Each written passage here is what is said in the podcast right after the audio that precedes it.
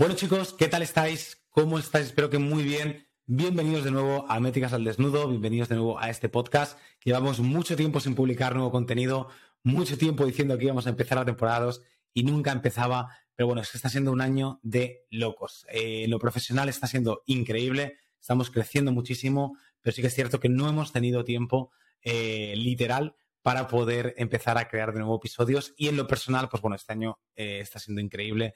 Yo he sido padre desde febrero, si seguís las cuentas de Instagram, pues seguramente lo sabréis. Así que, que nada, como podéis ver, pues bueno, es un año de, de, turbulencias este aspecto, de ir a tope, pero lo importante es que ya estamos aquí, ya estamos de vuelta.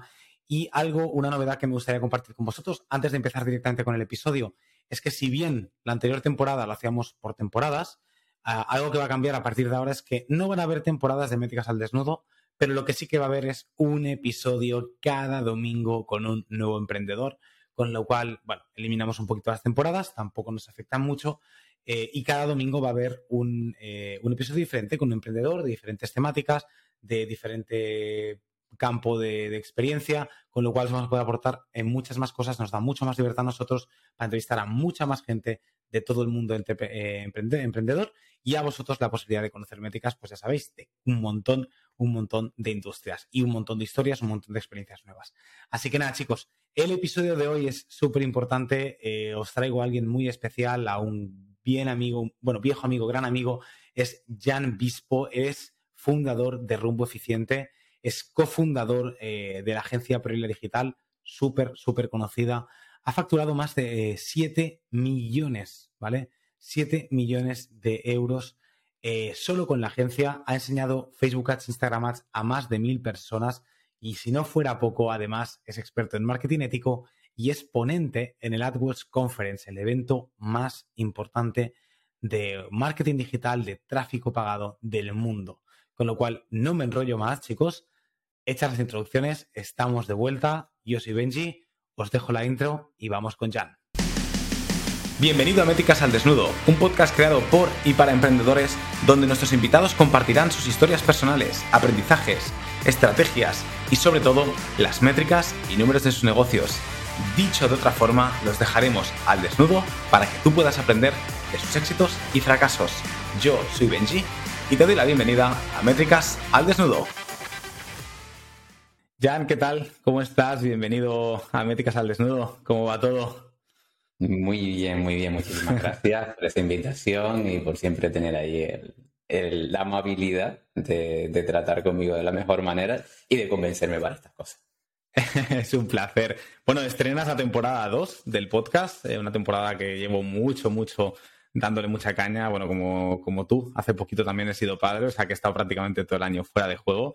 Pero, pero ya estamos aquí de vuelta. Aparte, para el que no conozca a Jan, que obviamente ya, ya os lo he presentado antes, y, ya conocéis un poquito más acerca de su background, Jan, hay una cosa muy curiosa y es que todo el tema del podcast, el que nos sigas hace mucho tiempo quizá lo sabe, pero el tema del podcast nació con un pequeño beta tester en YouTube que se llamaba Well Taught Show, antes de Métricas al Desnudo.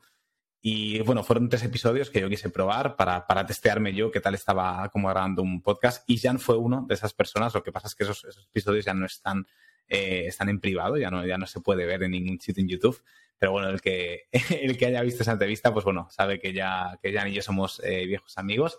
Así que nada, para mí es un placer que estés aquí, Jan, y que, que compartas pues todo el valor que, que tienes por compartir y toda esa experiencia de emprendedor que, que llevas años eh, currándote y fragmándote a piqui pala, como decimos por aquí. ¿Vale? Muchas gracias. Entonces, nada, Jan, me gustaría empezar un poquito preguntándote sobre tus orígenes dentro del mundo del emprendimiento, ¿vale? Que nos contaras un poquito dónde, de dónde nace esta curiosidad por emprender, de dónde o dónde lo descubres un poquitín. Aquí te dejo el folio en blanco. Bueno, pues como, como casi todo en, en, este país, o más bien en Latinoamérica, en ciertas partes de Latinoamérica, porque no todo, hay muchos emprendedores. Venimos de familiares que son empleados, ¿no? Pero siempre tenías como esa, esa curiosidad. Pues, yo tenía en ese momento mi, mi, trabajo, este, pero siempre quería como, como hacer algo, ¿no? Esa curiosidad de hacer algo. Y básicamente me sobraba mucho tiempo, estaba aburrido, primero decidí estudiar un poquito más en la universidad no me gustó cómo era el rollo, no por nada la universidad, le agradezco un montón a la universidad, no soy de esos que digo que las universidades deben desaparecer, porque si no va a haber quién tiene la masterclass que va a enseñarle a los médicos cómo ser médico. y, o el curso grabado que le va a enseñar a los médicos. cómo totalmente, totalmente.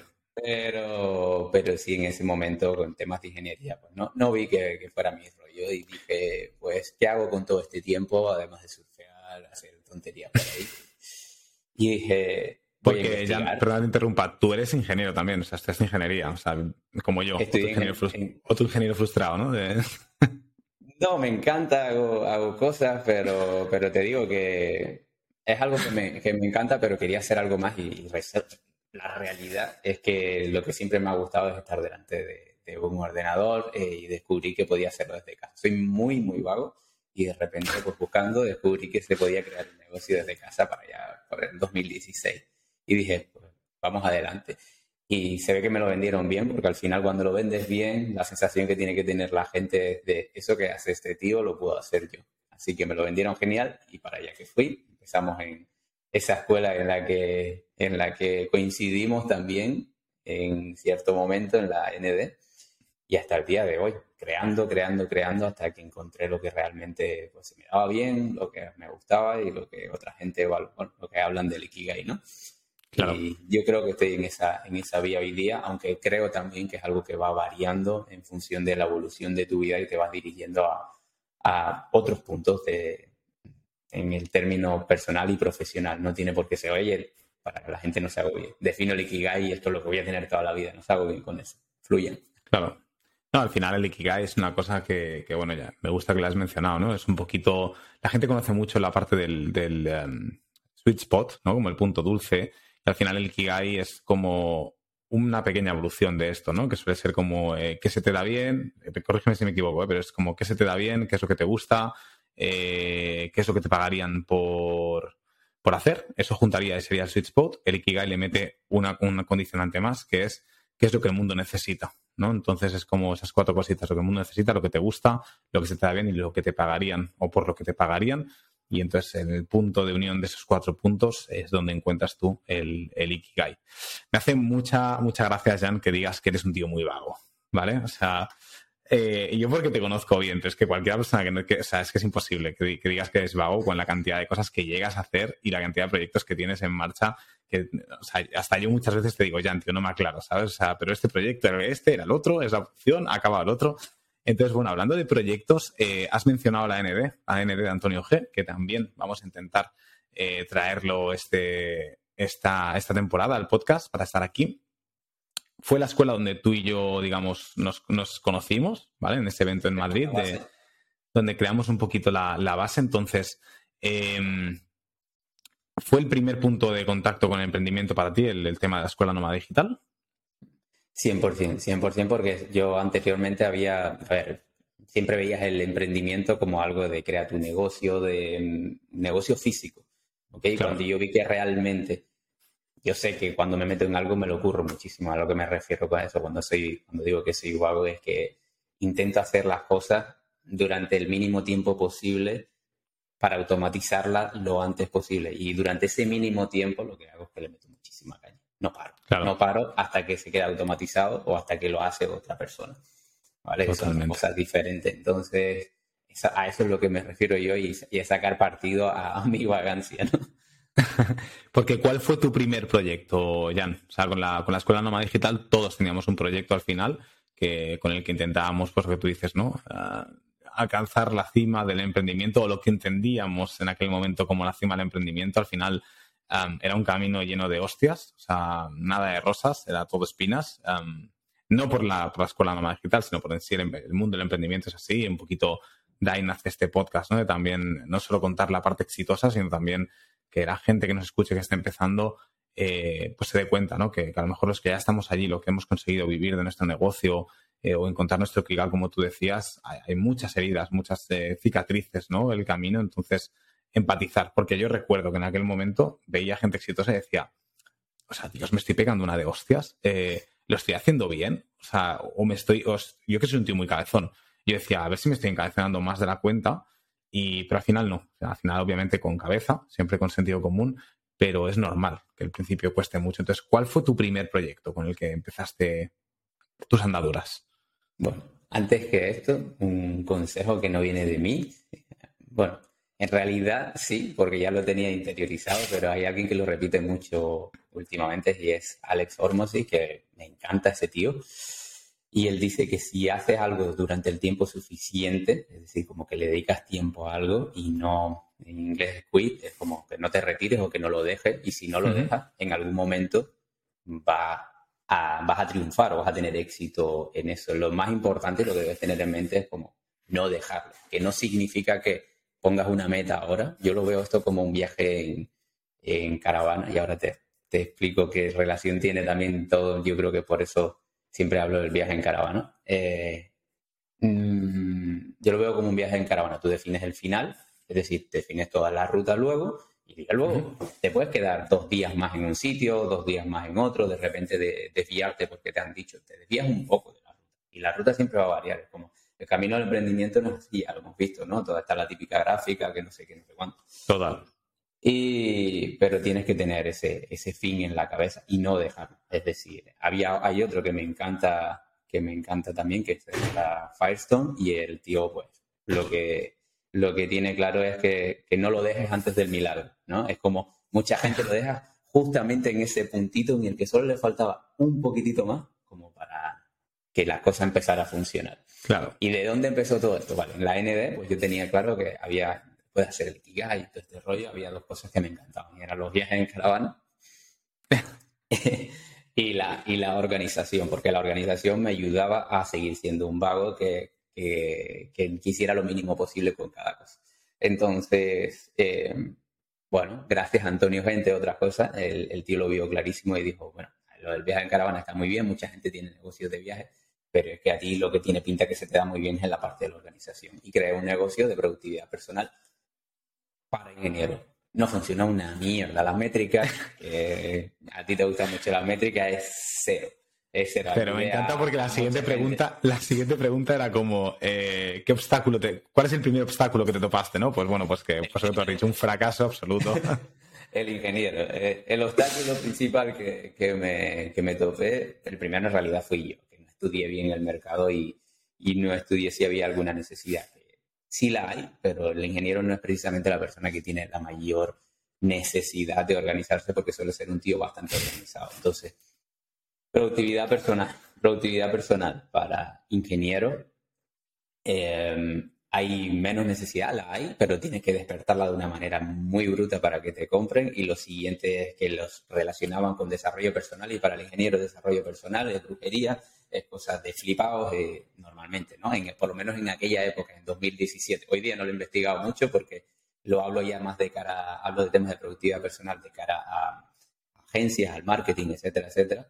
Pero en aquel momento sí era como el desarrollo personal, lo veían como era el flipado este de que habla y todo ese rollo. Y la productividad personal para ellos es desarrollo personal. Entonces, creaba artículos porque me encantaba. Pero bueno, definí un montón de procesos, aprendí por el camino, fui masterizando y bueno, sé que me ha ayudado muchísimo en lo que tengo hoy día. Claro. Así es como nace Rumbo Eficiente, que es el nombre de este proyecto, ¿vale? Eh, me ha hecho muchas gracias cuando dices que un ingeniero, o sea, a ver, tenemos muchas fallas, muchas fallas los ingenieros, ¿no? Pero yo creo que algo en lo que en común tenemos todos es que somos increíblemente, a veces incluso demasiado organizados, demasiado cuadriculados, que intentamos ordenar el caos. Sí, exacto, totalmente. Eh, me ha gustado el consejo que has dado. por dos motivos. Uno, yo escucho una cosa muy parecida, no recuerdo exactamente el nombre y la gente que me esté escuchando me va a matar porque es un tío hiper mega conocido, pero soy un desastre para los nombres. Eh, seguramente, o sea, esto es un doctor que hace como muchas charlas y rollo como Víctor Krupers, muy motivacional, y dice algo como que una persona exitosa es un perdedor que nunca se ha rendido. ¿Vale? Y va muy de la mano de la frase que tú, que tú acabas de decir. Y al final lo que has dicho, el milagro, ¿no? De que la gente, la gente se, que te rindes, que también lo ha dicho esta persona también. No me acuerdo, la, la acabas de decir hace un minuto y se me ha olvidado porque yo de nombre soy horrible. Eh, que dice que la gente se queda ahí a puntito de la, de la puerta. Yo llevo tatuado aquí, en este tatuaje de aquí, aquí pone impossible just takes a little bit longer, que en castellano es como que esto es una frase de Mujica, que dice que imposible a veces solo cuesta un poco más. Sí. ¿Vale? Aquello que decimos, esto es imposible. pues es que a lo mejor solo cuesta un poquito Me ponen los pelos de punta, porque es verdad, es verdad. va muy de la mano. Obviamente hay que ir con mucho cuidado con estas cosas porque también hay gente que te obcecas y, también tienes que saber pivotar y decir, hey, me estoy equivocando, pivoto un paso para atrás para dar cuatro para adelante. O sea, por eso son frases que me gusta siempre decirlo, pero que la gente no se quede solo con la parte motivacional de vamos a tope, no me rindo nunca, porque lo mismo te estás metiendo en un pedazo de agujero que, de que luego te va a costar mucho salir. Va a haber un aprendizaje, pero a lo mejor no hace falta, ¿no? Hacerte, hacer tanto, hacerse rin del árbol caído, con hacer madera nos basta. Entonces, súper bien. Primer obstáculo, ah, fracaso de rumbo eficiente. Ah, bueno, no, rumbo eficiente fue. Bueno, rumbo eficiente luego pivotaste, luego lo pivotaste. Y luego funcionó. Rumbo, rumbo eficiente es un negocio que, ha fracasado en los inicios y funciona. vale. Eh, fracasó por el hecho de que te enfocaste mucho en el avatar de ingenieros, ¿vale? ¿Cuánto te llevó? Eh, ¿Cuánto tiempo te lleva, te llevó desde que, digamos, lo lanzas? ¿Cuánto tiempo te llevó crearlo? ¿Vale? Esto es muy importante porque hay gente que se pasa mucho tiempo creando un proyecto. ¿En cuánto tiempo lo creaste desde que surge la idea hasta que tú dices lanzamiento? Y luego desde el lanzamiento hasta que te das cuenta que esa idea no está funcionando y que tienes que pivotar, aproximado, Jan. Yo sé que, a lo mejor cuesta estas fechas, pero... No, lo tengo claro. Pues Sí, porque además me acuerdo y flipaba yo de, de, las cosas que hacía en ese momento, porque yo me pasaba hasta las 3 de la mañana creando el proyecto. Mi novio me veía, sabía claramente lo que decía. Mi madre le decía, ¿qué le pasa? ¿Qué está haciendo? Que mm, yo creo que, no debe meter tiempo en eso. al final es preocupación, ¿no? A veces hay que darse cuenta de que realmente lo que te lo dicen con todo el amor del mundo y lo que están es preocupados por ti, ¿no? Y, ya, mi chica le decía, no te preocupes que yo, yo sé que él está ahí en algo, él me lo ha contado y no, no lo vas a entender ahora, sobre todo porque es algo que no entienden las personas mayores. Seguro que le preguntas a mi padre qué hago hoy día y tampoco tiene ni idea. Eh, pero tampoco tenía ni idea cuando trabajaba en otras cosas, así que no te preocupes. Nunca te preocupes porque tus padres... Nunca lo entendieron, nunca lo entendieron, no, no, a mí me pasa igual, o sea, pero lo puedo explicar de mil maneras, pero 100% cuesta, cuesta entenderlo, exacto. Mi hijo es informático, te dirán al final. Trabaja con el ordenador. Pues básicamente, eh, o lleva redes sociales, ¿no? Eh, básicamente tardé tres semanas en crear, en, definir todo y, crear la web. Tres, tres, semanas. Y gracias al, gran Pedro, Pedro Suárez que tenía ahí su curso, la parte, el curso beta, porque arrancaba la ND realmente. el curso de Divi, exacto. El curso beta de Divi, mi, mi, web sigue hecha en Divi, me encanta y la dejo, y la dejo en Divi. Así que tres semanas en crearlo y unos tres meses de cálculo en, darme cuenta, y creo que fui muy lento en darme cuenta, pero también tenía muy poca experiencia, en darme cuenta de que el negocio no, no funcionaba, creaba contenido, eh, intentaba hacerlo por la creación de contenido, y mientras tanto iba eh, haciendo un curso de Facebook Ads. Y una vez Formando, formándote para ti, la parte de Facebook Exacto, perdón. Eh, formándome para mí, para mi negocio en Facebook Ads, y de repente lancé las campañas. La campaña salió muy bien a nivel de captación, pero el resto del funnel era una mierda. Entonces, ahí viene el siguiente paso. Ahí viene el siguiente paso. Qué bueno. Eh, no me parece para nada que fueras lento ya, ¿no? O sea, lanzar un proyecto desde que tienes una idea hasta que lo lanzas en tres semanas, dice muchísimo, muchísimo del talento que tienes. Dice muchísimo también de la capacidad organizativa que tienes. No me extraña para nada que fuera rumbo eficiente, algo, algo más enfocado a la productividad, eh, eh, personal, y a nivel de organización y tal. Eh, porque es espectacular. O sea, de verdad, yo tardé muchísimo más en el proceso de creación. Eh, tardarme, darme cuenta que también palmé, yo en mi primer proyecto también fueron como unos tres meses, pero creo que es bastante rápido. ¿eh? Ya hay gente que te, le lleva como un año o dos incluso. Eh, esto es muy curioso, hay gente que sabe que su, proyecto ha fracasado, pero no está preparado para aceptar el fracaso todavía. El apego. Y el apego, que tienes, eso es, eso es, es muy heavy. Vale, vamos, con, vamos haciendo un poquito, ¿no? Te lanzas, tienes una idea, trabajas de ingenieros, trabajas de ingeniero en Canarias, eh, para una central, si no recuerdo mal.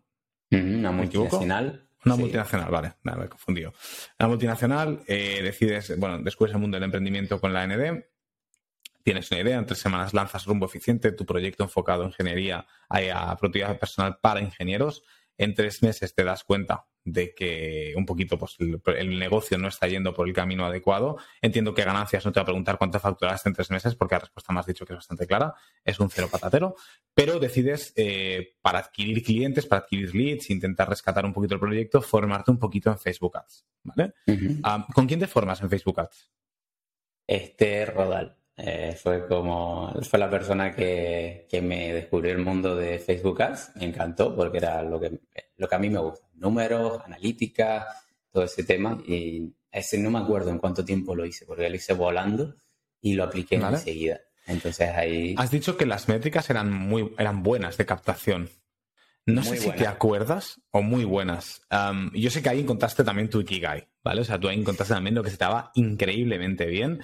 De hecho, cuando nos conocimos tú y yo en el, en, el evento, tú ya tenías enfocado que ibas, ibas a ser lo que le llaman trafficker. Yo sé que tienes un poquito recelo con esa palabra, pero para que la gente nos entienda, ¿no? O, paid media, ¿no? Para, digamos, enfocarte como experto en Facebook Ads. Yo sé que Facebook Ads ha cambiado muchísimo, iOS 14, iOS 15, pandemia, o sea, ha cambiado muchísimo. ¿Te acuerdas de alguna métrica, rollo coste por lead, coste por mil impresiones, que en aquellos, si te acuerdas del año, y de la métrica aproximada para que la gente que nos esté escuchando diga como, Dios, hace tres años, hace cuatro años, hace seis años. Fueron, eh, creo que, no me acuerdo exactamente cuánto invertí, pero sería 100, 200, bueno, se puede sacar. Fueron mil leads a menos de 10 céntimos en aquella época. Para Rumbo Repite otra vez porque me cuesta. Mil, mil leads, mil suscriptores a menos de 10 céntimos. Claro, cuando lo posté en el, en el grupo, todo el mundo empezó a tal, y de repente me vino, fue el siguiente paso, ¿no? Me vino una persona, otra persona que quería que le llevara a que, eh, su campaña y yo decía, y de repente dije, uh, pues venga, te ayudo, venga, te ayudo, y ahí... Eh, damos, salto a la siguiente fase, ¿vale? O sea, tú posteas esto en el foro de la Escuela Nómada Digital, la gente flipa en colores con los resultados que estás teniendo en tus campañas de Facebook con captación de lead. Eh, y te vienen, te empiezan a preguntar qué pasa por tu cabeza en ese momento y cómo das el siguiente paso. Claro, yo estaba tan emocionado de lo que estaba haciendo, que me estaba gustando, que dije que sí. Dije que sí y me acuerdo perfecto, Florencia Pagano es como ese primer ángel que confió, que confió en mí, ella se le daba cero la tecnología. Me acuerdo que le llegué a hacer hasta el perfil de, de, LinkedIn, así que como de todo. Le hacía de, cero. hice hasta una landing, todo, le agarré tanto cariño eh, que, que, hacía de todo, de todo con ella y, ella me agarró tanto cariño que me, me pasaba de todo y sobre todo por la confianza que le daba los resultados que le daba en, en Facebook Ads y súper bien, súper bien. Y a partir de ahí, pues otro cliente, otro cliente, otro cliente y ya empezaba. Lo bueno que, que hice y que ahora que ahora que es algo diferente a lo que se vende e incluso que yo recomiendo a mucha gente que es como, bueno, si quieres hacer una prueba y la pides tú, hacer esa prueba sin autoridad, sin confianza. Al final, mil leads a, menos de 10 céntimos el lead ya una pequeña autoridad que tienes sobre una persona para decir que te viene y te pide un servicio y tú le dices, ok, pero esto va a costar un dinero. Aunque sea poco, me acuerdo perfecto que cobré 150 euros por, por lanzarle una estrategia de campaña en aquel momento. Aunque sea poco, ya te da cierta autoridad para cobrar. Yo recomiendo a la gente que si eres tú el que dice, mira, quiero ayudarte con tu negocio y estoy empezando en esto y estoy practicando, pues ahí lo vas a tener que dar gratis básicamente porque tú también estás aprendiendo y estás sacando cierto rédito, cierto partido de, esta cuestión, ¿no? Entonces, en ese momento, me acuerdo perfecto, cobraba 150 euros por, la, por cada estrategia, por cada lanzamiento, porque todo era lanzamiento, lanzamiento, captación, pam, claro, 150 euros eh, por servicio de lanzamiento, o sea, por lanzar las campañas de, Facebook, que al final sabemos que no son las campañas de Facebook, que al final acaban siendo los creativos, que al final acaba siendo ábreme el, perfil del Business Manager, eh, oye, que la landing está que tampoco tengo ni idea, que me lo conectes con Active Campaign o Wildmail, aprovecho también para, meter aquí la, cuña publicitaria. Eh, vale, súper. me ha hecho, o sea, Comentas lo de que al principio, cuando empiezas, es posible que tú ofrezcas tus servicios de forma gratuita, ¿no? Porque al final estás empezando. Es esto que dicen de que para ser experto necesitas no sé cuántas mil horas para invertir. Diez mil. horas para invertir en algo, entonces te puedes considerar un cierto experto, entre comillas. Está muy ligado de un síndrome que, yo creo que, que cuando decides hacerte emprendedor, es como cuando vas al colegio, que tienes el libro de matemáticas, el de naturales, el de sociales, pues te viene, dices, voy a ser emprendedor, y te viene automáticamente un libro que se llama El, síndrome del impostor, y, vas a tener que lidiar en algún momento, cuanto antes lidies con ese, con ese libro y esa lección, muchísimo mejor. Eh, explícanos un poquito qué es el síndrome de impostor, tú que seguramente lo conozcas, y dinos si te afectó o no te afectó un poco. Siempre. Y, a mí, a ver, te afecta al inicio, lo bueno es que te lo expliquen, y ahí, por eso digo que la ND y te da unas bases bestiales, bestiales, ¿ok? No vas a conseguir crear eh, el negocio de tu vida allí, si vas a crear las bases de tu vida como emprendedor dentro de, del negocio. ¿Por qué? Porque al final siempre te vas a tener, siempre vas a tener que estar en constante, siempre vas a tener que estar en constante formación, es como redundante, ¿no? Pero es que vas a buscar, a, a, medida que vas subiendo el nivel, vas a tener que buscar otras formaciones, mentorías, etcétera, etcétera. Masterminds, como, como ya conocemos nosotros, en las que vayas subiendo el nivel de tu formación. Pero es que en estas primeras etapas es muy importante hacer cosas como, como las que hace la ND y darte las bases del emprendimiento y una de ellas es enseñarte qué diablos es el síndrome del impostor, ese que te dice, no puedo, eh, ¿por qué? ¿Cómo voy a poder yo hacer esto si no tengo ni puñetera idea? Y te machaca, te machaca. Es algo que, te, que está constantemente ahí machacándote. Y no solo te va a pasar ahora. ¿Por qué, ¿Por qué son buenas bases? Porque te va a pasar absolutamente siempre. Cuando un colega me recomienda para el Apple, yo lo primero que pienso es, yo podré con esto. ¿Realmente podré con esto? Este tío no está confiando demasiado en mí. Y, claro, y después, y, lo siguiente que pienso, como ya he creado las bases para combatir todo este síndrome del impostor, lo siguiente que pienso es, por supuesto, hostia, que es en inglés, que tú no hablas tan bien inglés. ¿Quién dice que no hablo inglés? Hablo suficiente inglés para dar una puta ponencia y puedo ir para adelante. Es como, eh, es trabajarte esa mentalidad de vencer este síndrome constantemente, porque siempre te va a pasar. Hostia, me llegó este cliente a la agencia. Este cliente con, con el que nunca hemos trabajado. Te imagínate que trabajas con clientes que iba ahí ya más exagerado, ¿no? Pero eh, voy a lo bestia. Tú trabajas con clientes que invierten 5.000 euros normalmente y de repente te llega uno que invierte 100.000 euros. A nosotros nos pasó.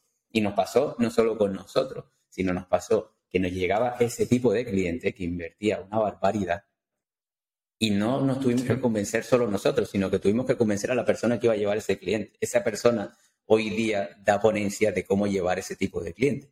Y yo estoy súper orgulloso de eso porque me acuerdo perfecto de esa conversación. Le decíamos, tío, confiamos 100% en tus capacidades. 100%. Y sabemos que lo vas a llevar bien. Y hoy día esa persona 100% le viene el negocio de ese estilo porque da hasta ponencia de cómo llevar ese tipo de cliente. Es muy importante porque es verdad que el síndrome de impostor siempre aparece ahí. O sea, nosotros hablamos del mundo del emprendimiento. El síndrome de impostor lo tienes en prácticamente en cualquier trabajo, ¿no? Lo que pasa es que como emprendedor pues te toca fraguarte mucho el camino tú solo, tirar muy adelante, entonces ahí sí que sí que te afecta mucho, ¿no? Es para gente que, como tú has dicho, has descrito muy bien, es el típico sentimiento de yo no valgo para esto, no soy suficiente para esto, ¿cómo voy a cobrar estos precios si no lo valgo? Si hay X personas en el mercado que todavía, que, todavía o que son, están mucho mejor posicionadas que yo. Y puede que sea cierto, o sea, al final no te tienes que considerar el Master and Commander y el mejor del mundo. Yo creo que eso, eso es un error pero sí que decir, oye, mira, sé más que la media. A mí una cosa que me ha ayudado mucho es, de esto sé, que, sé más de la, que de la media. Entonces, poner precios bajos al principio quizá no es lo mejor para tu negocio, pero sí que te ayuda en el, en, el tema del síndrome de impostor a decir, bueno, estoy siendo remunerado por lo que estoy pagando. Y eso también te ayuda muchísimo a, a, vencerlo de alguna manera. Me pasó exactamente con el mismo ejemplo que tú, que tú has comentado cuando, cuando Patrick me. Bueno, no mentira, cuando Patrick no. Cuando el AdWords Conference directamente recibo un mail de AdWords Conference en mi bandeja de entrada un lunes, que es, día de caos, es día de, apagar fuegos los lunes. Y digo, calla, que, que, Bill me está preguntando por hacer una ponencia en AdWords Conference a raíz, de, a raíz de la, del éxito que ha tenido de Wildmail en el año, el año pasado, ¿no? O sea, fue el año en que yo crecí, pues prácticamente, bueno, como responsable principal de Growth de 7.000 euros recurrentes mensuales a 50.000 recurrentes mensuales sin ni un eh, duro, en, ni un euro en ads, todo de una forma totalmente orgánica, ¿no? Entonces dije, hostia puta, o sea, la World Conference, para que quien no lo conozca, es la, es, es la conferencia más eh, importante a nivel mundial de todo lo que es tráfico pagado y muchos negocios digitales. O sea, Google, Facebook, Spotify, Netflix, Apple, Microsoft, gente así hace ponencias allí. Y además lo que tú dices en inglés, yo hablo en inglés, yo el equipo es internacional, pero no soy nativo. ¿vale? Y lo primero que piensas es, no puedo con esto, ¿sabes? me, han, me, han, me han sobrevalorado. Pero como lo tienes trabajado, ah, lo piensas eh, y a los dos o tres minutos dices, ¿sabes qué? Que voy para adelante, porque es la única manera de salir de aquí. Voy para adelante y de seguro que aprendo un montón. Y, tomas la decisión correcta, ¿no? Entonces es súper importante lo del síndrome de impostor. Me gusta mucho que lo hayamos comentado, porque creo que es algo que 100% todos los emprendedores sufren. Volviendo un poquito a tu historia, Jan cobras 150 por servicio para el lanzamiento de, Facebook Ads, eh, unos 10 céntimos el lead más o menos. Eh, en aquella época, no me has dicho exactamente qué año era. ¿Era 2016, puede ser, o antes? 2017, 2018. 17, 18. 18. ¿Cómo llegas, cómo llegas a ser, eh, y damos aquí como un pequeño salto, cómo llegas a ser cofundador de la agencia Proelia Digital? O sea, ¿cómo conoces a, Manuel Miñano, tu, tu socio? ¿Y cómo, cómo es esto? ¿no? ¿Cómo pasas de, cobrar esta miseria, por decirlo así, y decir, vale, rumbo eficiente se queda aquí, pero mi camino está con Facebook Ads, eh, hasta que acabas montando una agencia de, marketing que ahora nos especificas un poquito más que, es Prioridad Digital. Bien, pues tenemos rumbo eficiente, productividad personal. De repente veo que me encanta el tema de la publicidad, la gente me viene a, pedir publicidad, pedir, servicios de estrategia y lanzamiento de campañas.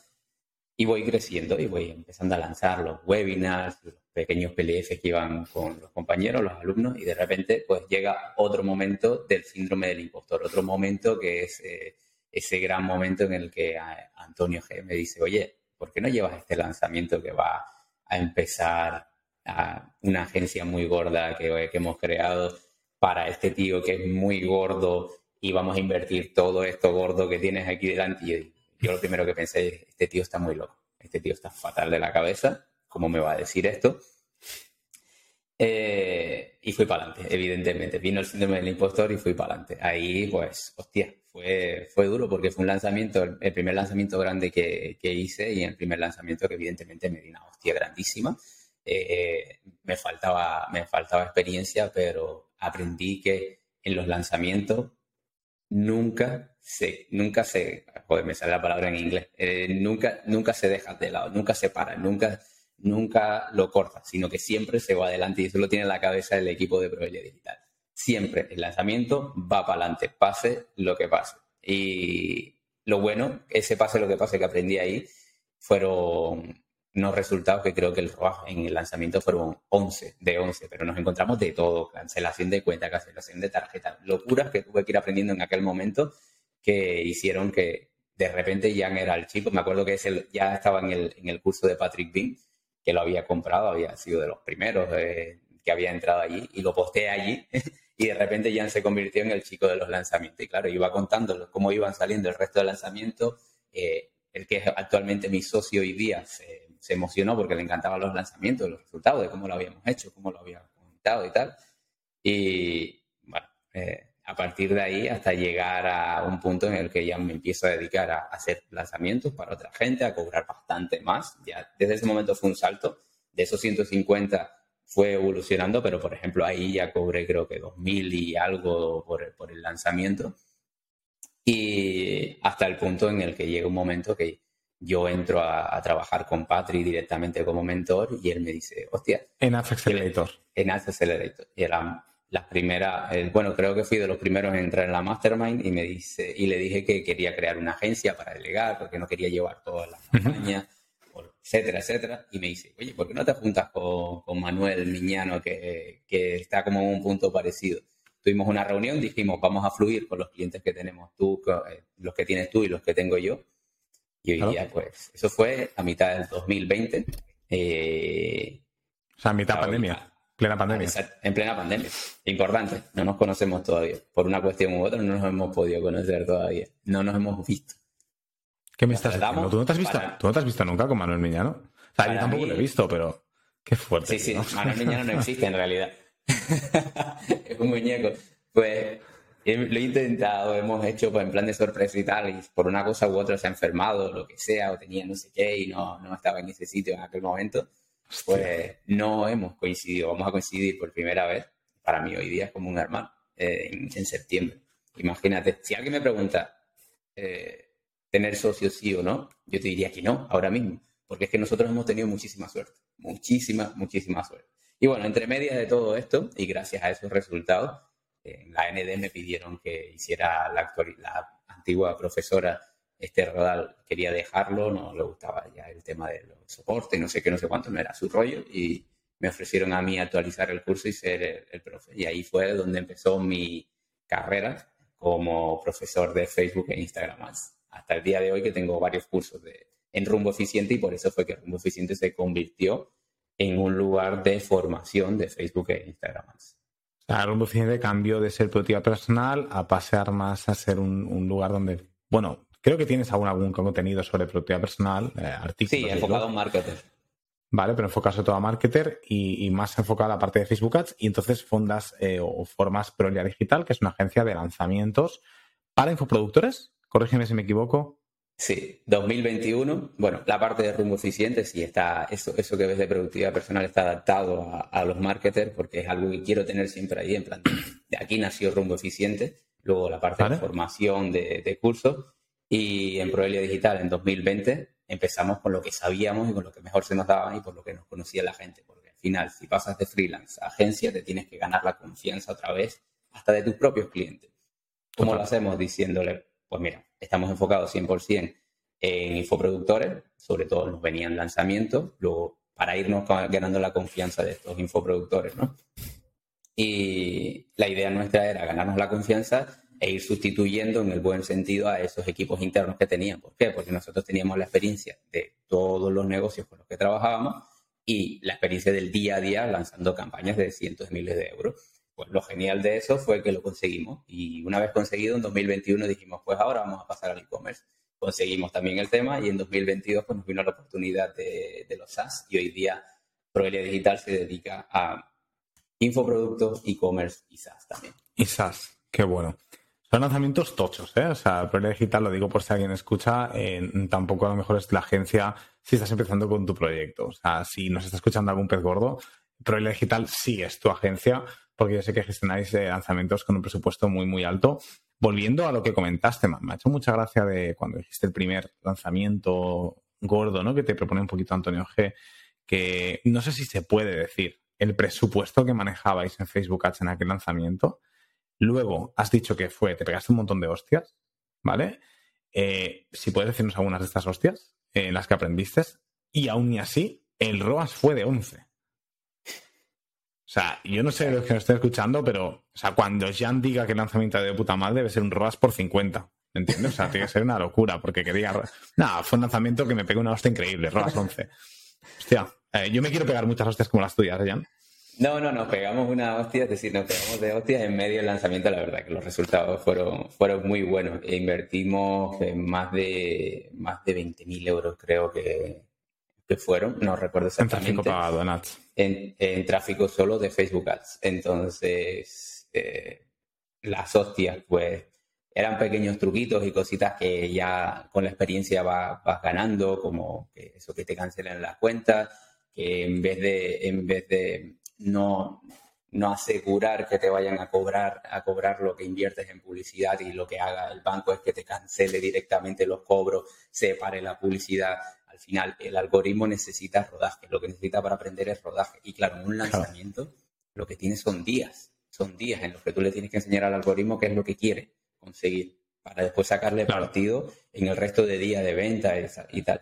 Y claro, iba pasando días, las cuentas paradas, teníamos bloqueados los, eh, las tarjetas no las cancelaban, nos cancelaban los cobros, las cuentas se paraban porque tenían un límite de, el típico límite de inversión en publicidad. Todas esas cosas yo las iba aprendiendo casi sobre la marcha porque yo no había trabajado con tanto, con presupuesto de ese tamaño hasta ese momento. Y era como un aprendizaje brutal, un estrés. Bueno, pues me llegué a quemar dentro de ese mismo lanzamiento y tuve que recuperarme dentro de la quemazón, dentro de ese mismo lanzamiento para poder conseguir los resultados que conseguimos finalmente. Aquello fue una, una locura, una locura de lanzamiento y finalmente llegaron esos resultados que realmente son muy buenos. Ya para aquella época y para hoy día ya son resultados brutales, ya estratosféricos. Qué bueno. Volviendo a Proelia. Proelia tiene ahora cuántos años? ¿Tres? ¿Tres años? Bueno, dos años y medio. Dos años. ¿no? Sí, casi tres. Sí, lo fundas en 2020. Eh, ¿Tendrías alguna métrica a compartirme de Proelia, sobre todo ya no, ya no a nivel solo a mejor de ROAS o media de ROAS que soléis, soléis tener, eh, sino a lo mejor también incluso el tipo de avatar, hemos dicho que son clientes grandes, clientes que invierten. Si también tienes cifras de, oye, mira, a partir de tanta cifra para mí, considero que es un cliente grande, para que también cuando digas un ROAS 20, por ejemplo, ROAS 5, ¿vale? La gente diga, vale, ROAS 5 con un cliente que factura tanto o que invierte tanto en Facebook Ads. Eh, ¿Cuál es el coste por lead que tenéis ahora? ¿Vale? Porque no creo que sean los 10 céntimos por lead que conseguías en 2017-2018, porque ha cambiado mucho, no porque seáis, eh, no porque seáis malos, sino porque, porque obviamente cuanto más, de, cuanto más oferta, más demanda hay, pues todo, todo se encarece. Eh, y luego un poquito, si me puedes compartir el proceso que ha sido desde crear la, la agencia de, de, cero, que supongo que estaréis tú y Manuel desde el inicio, a cuánta gente sois a día de hoy y rollo como un tip clave que os ha permitido crecer de una forma súper smooth, como decimos en inglés, como muy suave, muy, muy, muy escalonada y muy sin, sin fricción apenas. Sostenible, ah, le llamo yo. Sostenible, eso es, sostenible, gracias. Yo ya hay un jaleo entre idiomas eh, de una manera muy sostenible, ¿vale? Como agencia en, en solo dos, dos, años y medio, porque es relativamente poquito y habéis, habéis subido como la espuma. O sea, hay felicidades. Gracias, gracias. Los datos, a ver, realmente me gusta que lo veas como, por ejemplo, el tipo de cliente por la inversión que hace, porque precisamente lo hablaba con en las mentorías que hacemos ahora para, para otras agencias o para freelance que se quieren convertir en agencia. Eh, y él, cuando le preguntaba con qué tipo de cliente, pequeño, mediano, grande, trabajaba, me decía, mira, ¿qué es un, es un cliente pequeño para ti? Por empezar por, por las bases. Y le digo, mira, si a mí me viene Carrefour y me dice que va a invertir mil euros al mes, para mí eso es cliente, para mí eso es un cliente pequeño. Tú tienes una gran marca, pero no confías en la publicidad online, entonces el presupuesto que dedicas son mil euros al mes, pues, te trato como un cliente pequeño. Ahora, si, si tú eres Pepito que tiene, que tiene un e-commerce que acaba de iniciar y me dice que va a invertir pues mil euros al mes, pues, eres un cliente grande para mí. Ya hay que tratarlo de otra manera porque hay que crear una estrategia bastante más eh, elaborada, por así decir. De todas formas, hoy día tenemos equipos para trabajar con clientes que puedan invertir incluso por 5.000 euros al mes, cosas así. ¿Vale? Lo que sí tenemos un, unos mínimos en los que nosotros creemos que le pueden sacar partido a todo lo que damos nosotros en cuanto a recursos dentro del negocio, porque uh -huh. vas a necesitar recursos. Si estás con nosotros y vienes solo y no tienes ayuda ninguna de, del negocio, o tienes, o tienes recursos monetarios para invertir en los recursos que te vamos a poner, de recursos humanos que te vamos a poner nosotros, o tienes tus recursos humanos para sacarle partido a todo lo que te vamos a recomendar en, en términos de estrategia dentro claro. de la agencia. Si eres alguien que no tiene eh, para invertir esos 5.000 euros al, al mes, mmm, es imposible que no saques partido. Es mejor que empieces con alguien que, que te dé un servicio que no significa que sea malo, sino realmente esté adaptado, que esté en la misma yo lo llamo más bien que esté en el mismo punto, en el que tu negocio esté en el mismo punto que, que la persona a la que contrata. No, ¿para qué vas a contratar una, una agencia que se dedique a grande cuando tú no tienes los recursos para sacarle partido a todo lo que te van a dar ellos? Ok, entonces, de hecho, nosotros creamos formaciones precisamente, la empecé creando yo en, la, en los cursos, en los cursos grabados con, con soporte, que son cursos grabados, y ahora en Proelia Digital abrimos una nueva vía de la formación precisamente para esa gente que no se puede permitir contratarnos, ayudarles también con todo lo que saben claro. sobre publicidad, estrategia, etcétera, etcétera, etcétera. Luego, métricas, bueno, ya sabes, cada, aparte de, de, este, de estos tipos de clientes, si nosotros tenemos, trabajamos hoy día con clientes que pueden invertir de 5.000 a 500.000, hasta un millón incluso podemos haber invertido en, en un mes. ¿Vale? No sé si hemos llegado exactamente a invertir a un millón algún mes. Eh, luego, otro tipo de métrica como coste por lead, etcétera, etcétera. Ya eso depende de, del mercado. No, depende mucho Nosotros del tenemos, mercado. tenemos nuestras tablas que las hacemos, por ejemplo, es algo que nos preguntan mucho cuando estamos cerrando un cliente, las previsiones, no sé qué. Nosotros tenemos unas previsiones, le decimos, mira, estos son los datos que tenemos de tu mercado.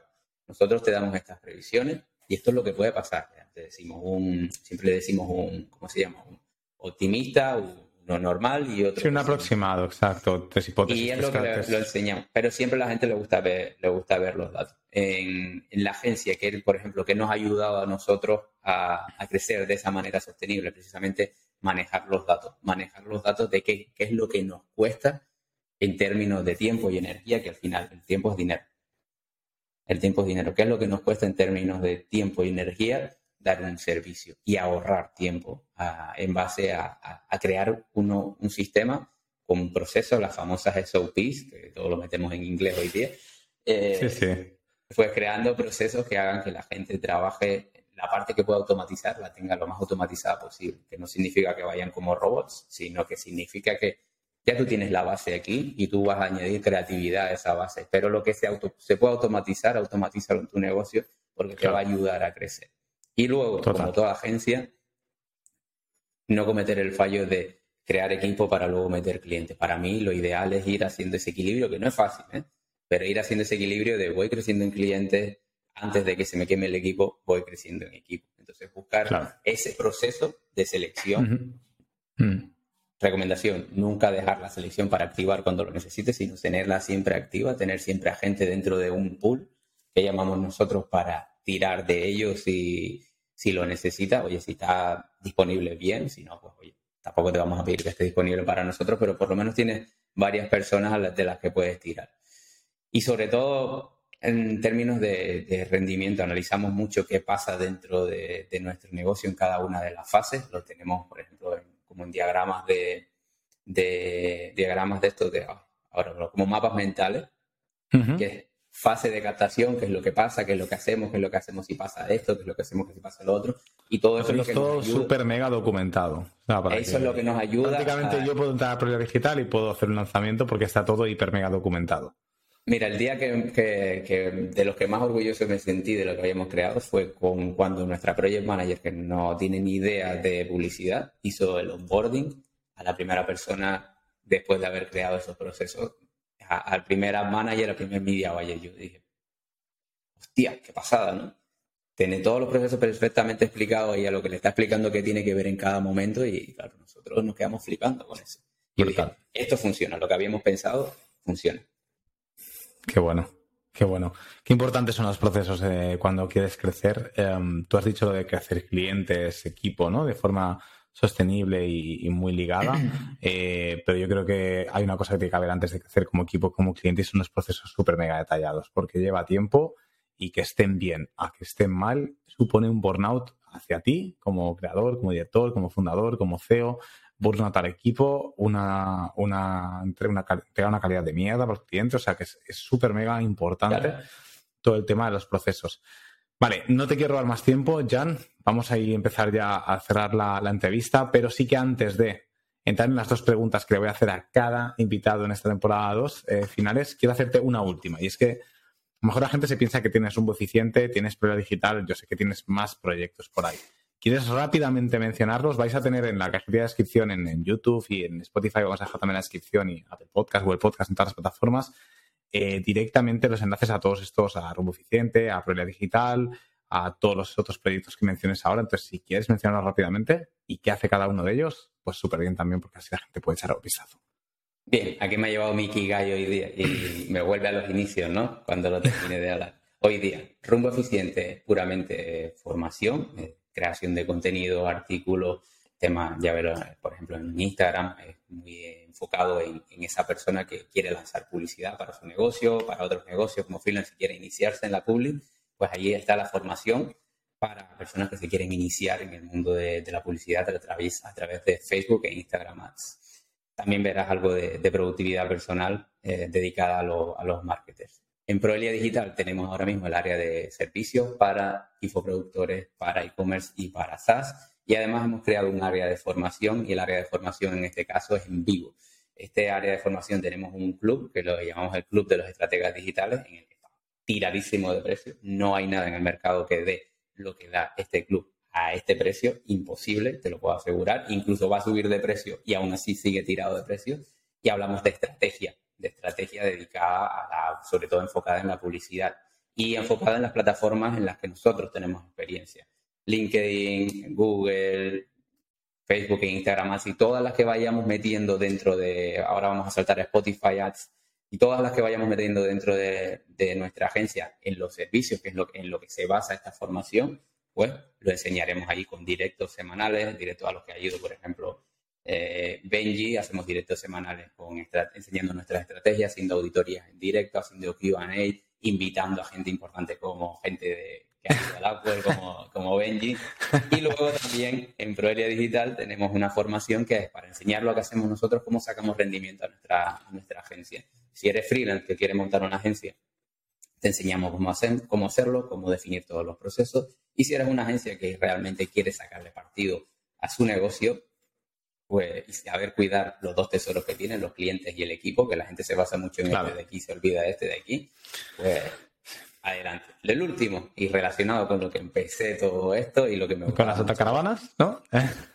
los, viajes, Club Nómada, clubnómada.es, y ahí ayudamos a la gente a, que viaje alrededor del mundo a precios de risa. Es, es una locura. Lo que decimos nosotros es como viaja barato para disfrutar, para que tengas el dinero eh, y puedas aprovechar todo ese dinero que te has ahorrado en disfrutar de la experiencia, que es lo que nos interesa a nosotros, ¿no? Que la gente, al final todos los que estamos ahí somos una especie de nómadas digitales, uno, y la mayoría de ellos en realidad viajan alrededor del mundo, y yo sería el típico nómada digital que se queda, que necesita una base, necesita una casa, que le encanta. Tú eres como yo, Ian. Tú eres como yo. Y le gusta viajar. Y nosotros, pues. también el hecho, el hecho de tener peques el hecho de tener peques también te obliga de alguna manera a tener una base. ¿eh? Eh, puedes viajar con niños por alrededor del mundo, pero es mucho más cómodo. Yo ahora que, soy padre también, eh, joder, no me podía imaginar esta rutina. Viajar, es que me, me, quedaría calvo, me estresaría. Entonces, bueno, cada, uno es como es, ¿no? Sí, depende más de la persona y, de cómo tenga enfocada la vida, yo creo. Pero es cierto que hay muy poca gente que, Ayer leí un artículo de empresas que están empezando a facilitar esto, que la gente se pueda mover alrededor del mundo con sus hijos, con guarderías, con coles y tal, como que crear una asociación en la que tengan todos esos servicios. Está muy bien. Claro. Yo sería, seguiría siendo de los que estaría en una base, pero seguramente viene de, limitaciones que tiene uno Total. mentalmente. No, bueno, diferentes estilos de vida también. Ya no es al final, eh, no, no, no, lo que no sirve para uno tampoco sirve para el otro. Qué bueno. Eh, bueno, echar un vistazo, rumbo eficiente, prioridad digital, con diferentes vertientes. Dentro tenemos el club de, bueno, tienes el servicio de agencia, tienes el club de estrategias digitales, tienes también la parte, digamos, de mentoría para agencias, para gente que tiene agencias, echarle caña, y el club eh, nómada. ¿Vale? Están los enlaces todos abajo en, bueno, en la descripción, en YouTube, donde sea. Eh, mención rápida al Club de Estrategias Digitales. Como dice Jan, yo he tenido el. tenemos el libro que hemos escrito ahí también, a mano a mano, con 40, con 40 marketers de Europa, brutal, bestseller en Amazon el primer día que se, se, vendó, se vendió. Ya no sé ni hablar, o sea que súper bien también. Hay estrategias de todo, Facebook Ads. Nosotros, por, supuesto, tenemos el capítulo de email marketing y embudos, eh, tanto yo como Bastian, que lo hicimos conjuntamente, pero nada, súper bien. La comunidad que tiene del Club de Estrategias Digitales, por si alguien también quiere unirse aquí, es espectacular. Eh, de verdad, de todos los webinars, QAs que he hecho, es de, los quizás los directos que más he disfrutado por el cariño que también, eh, por cómo me acogieron todos. Eh, y es eso, no solo explican Facebook Ads, yo por ejemplo fui directamente a hablar del email marketing en Budos, que Jan es experto en ads. Sabéis que nosotros, yo trabajo con Wildmail y Wildmetrics, es más la parte de métricas y la parte de embudos, pero también va muy, muy ligado con todo esto y lo tenéis todo en este grupo, o sea que es espectacular. Aparte de Proelia, que yo sé, de algunos nombres grandes que trabajan con Proelia y sé perfectamente los éxitos que tienen, o sea que, que súper bien. Jan, para cerrar la entrevista, dos cositas. Pregunta típica para cada, para cada, para cada invitado del podcast. Tienes la oportunidad de hacerme la pregunta que te dé la gana y yo estoy obligado a responderla. Así que hazme la pregunta que tú quieras, te la respondo aquí. Solo una, bueno. Si te tuvieras, si una persona que no te, que no te conociera, te preguntaría sobre métricas y siendo, siendo mi amigo te diría cómo hacer una mudanza. ¿Cómo hacer una mudanza? bueno, eh, a mí me han salido un par de canas desde entonces. Es importante, o sea, es curioso que dice Jan porque, para que no sepa, eh, bueno, eh, yo fui papi hace seis meses. A mitad del embarazo me estaba mudando de, piso. Jan también, justo hablamos, y Jan también estaba esperando un bebé y también se estaba metiéndose en una mudanza. Mudanza Es que no es lo mismo una mudanza que mudanza con reformas, que es lo que hemos vivido nosotros. Exacto. ¿Vale? Eh, y bueno, hemos hablado muchísimo por WhatsApp. Eh, es una locura. Yo creo que al final, como en el emprendimiento, vamos a llevarlo más al mundo del emprendimiento, una buena organización es, es clave y luego una muy buena comunicación con el equipo. En este caso es con, con la pareja, es con nuestra, con nuestra familia. Y aún así, es como los lanzamientos, aún así van a salir cosas mal. Entonces hay que asumir un margen de error y hay que asumir un coste, un coste perdido que va a haber ahí.